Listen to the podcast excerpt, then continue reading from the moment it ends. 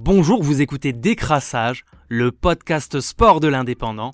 Temps additionnel, 5 minutes maxi.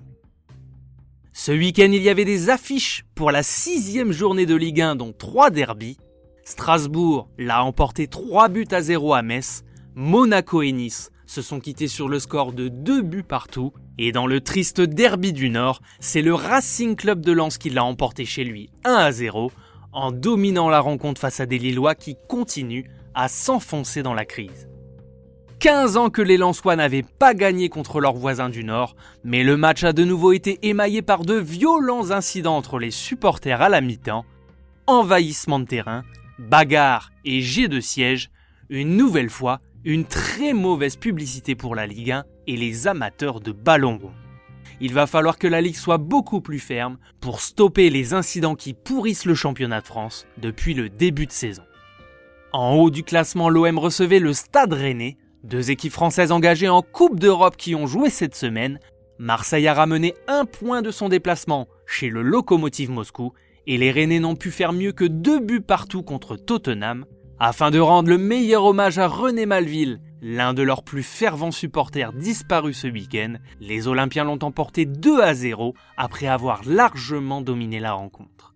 L'OM réalise son meilleur début de saison depuis 9 ans et son meilleur bilan offensif à ce stade de la compétition depuis plus de 50 ans. Ils prennent la deuxième place du classement avec un nouveau but inscrit par le jeune Bamba Dieng ainsi qu'une réalisation de l'international marocain Amin Harit. Dimanche soir au Parc des Princes, c'était l'affiche de cette sixième journée. L'armada offensive du Paris Saint-Germain recevait au Parc des Princes l'Olympique lyonnais. Un pari en 4-2-3-1 avec Mbappé en pointe, soutenu par Messi en 10, Di Maria et Neymar sur les côtés. C'est l'Italien Gianluigi Donnarumma qui gardait les buts parisiens.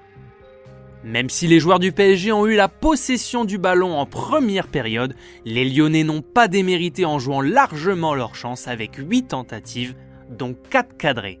Ce sont pourtant les Parisiens qui ont eu les meilleures occasions par l'intermédiaire de Léo Messi avec une frappe trop croisée suite à une talonnade de Neymar et un coup franc magnifique qui termine sa course sur l'équerre du but d'Anthony Lopez.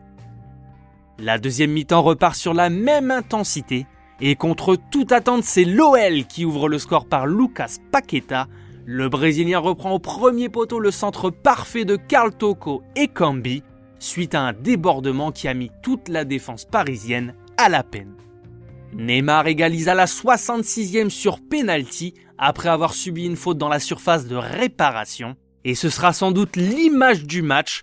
Mauricio Pochettino, l'entraîneur parisien, fait sortir Léo Messi à la 76e et Lyon craque dans le temps additionnel sur un magnifique centre de Mbappé à destination d'Icardi. L'Argentin entré plutôt marque de la tête.